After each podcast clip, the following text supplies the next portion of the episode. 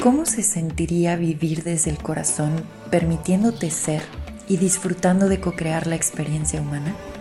Estás escuchando el podcast de TAT, La verdad que habita el cuerpo. Mi nombre es Paula Armenta, gracias por escuchar. Bienvenido.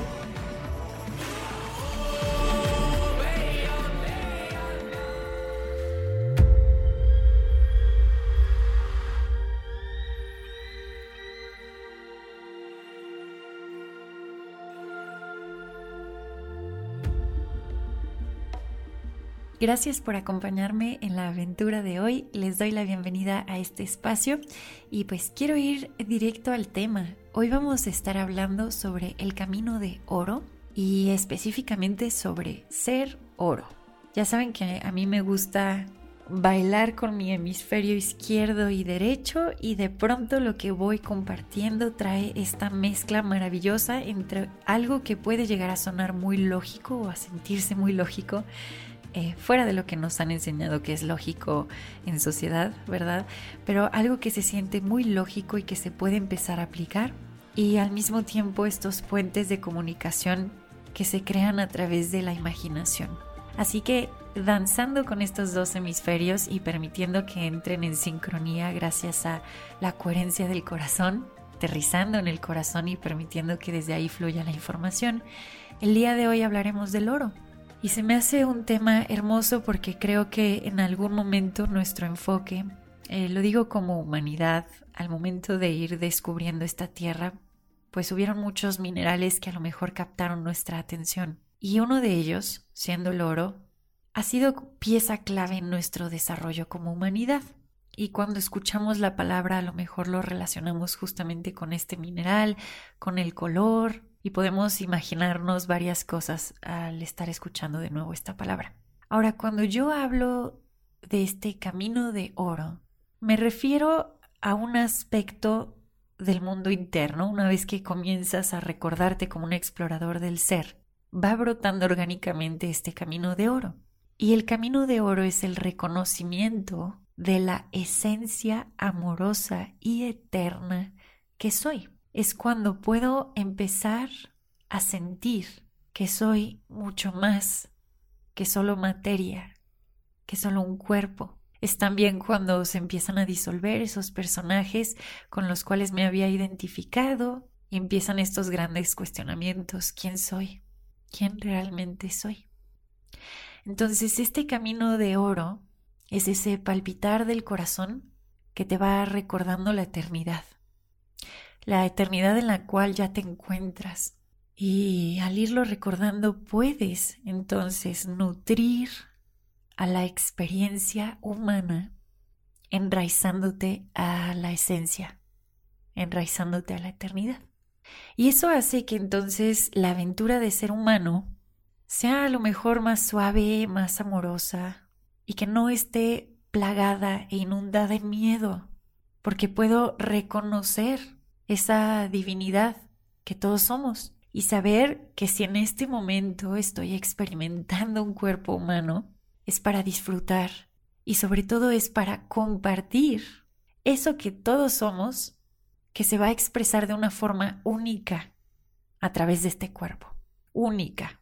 De hecho, solo tú puedes expresar lo que vienes a expresar, que dicho de otra forma sería solo tú puedes ser tú. En el nivel más, más, más profundo, más allá de lo que creíamos ser. Estamos hablando de la esencia. Entonces, dentro de este caminito de oro, que creo que ya lo dije, pero el camino de oro es regresar a, ti. Y entonces ahí es donde entra esta parte de ser oro. Porque aunque no pueda entenderlo del todo, algo ya se empezó a sentir. Y empiezo a ver que la forma en la cual estoy siendo, la forma en la cual estoy nutriendo a mi aspecto humano, se refleja en el mundo externo.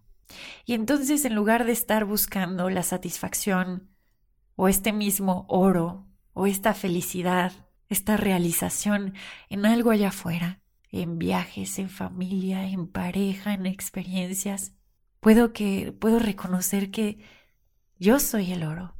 La esencia es el oro y está ahí siempre presente y siempre palpitando y observando amorosamente al aspecto humano, y empieza entonces a ver también una unificación entre esta esencia con la parte humana. Empieza a encuerparse estos aspectos de la esencia, estos, como ya lo hemos hablado antes, estados naturales del ser. Dentro de este camino de oro, que al final es un camino de reconexión con eso que eres, un camino para recordar. Ah, dentro de, de esta experiencia de recordar, hay momentos donde nos hemos sumergido en las profundidades del subconsciente para darnos cuenta que simplemente se había estado ciclando una serie de programaciones o implantes que se comparten de generación en generación en la sociedad. Y que esas mismas, eh, si lo podemos decir así, esos programas, esas programaciones, eran lo que estaba creando, era lo que estaba creando de forma automática mi experiencia. Y como decía Carl Jung, pensamos que era el destino, al azar, nada más porque sí. Pero lo que estaba sucediendo es que este programa en las aguas del subconsciente estaba ciclándose. Y hasta que uno no decide echarse el clavado y comenzar a observarse, pues el piloto automático es el que lleva el volante de la experiencia. Entonces, al ser oro, comienzo a reconocer mi eternidad.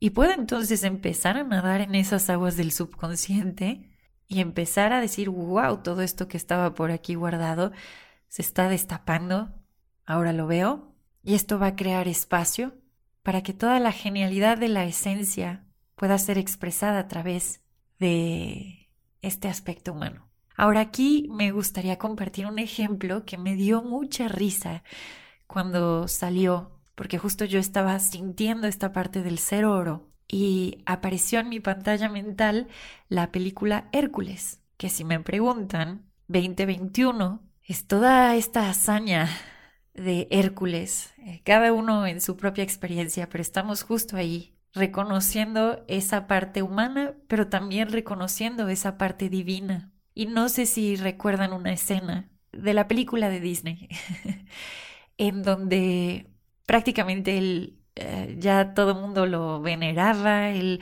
ya muy fuerte, luchando con una cosa, luchando con la otra, eh, ya tenía hasta muñequitos de acción y todo el show pero al final todavía no tenía acceso a esta divinidad. ¿Qué es? Todavía no se habían abierto las puertas de esta divinidad. Que si me preguntan, eh, yo les diría que siempre están abiertas, pero bueno, dentro de la película algo así sucede.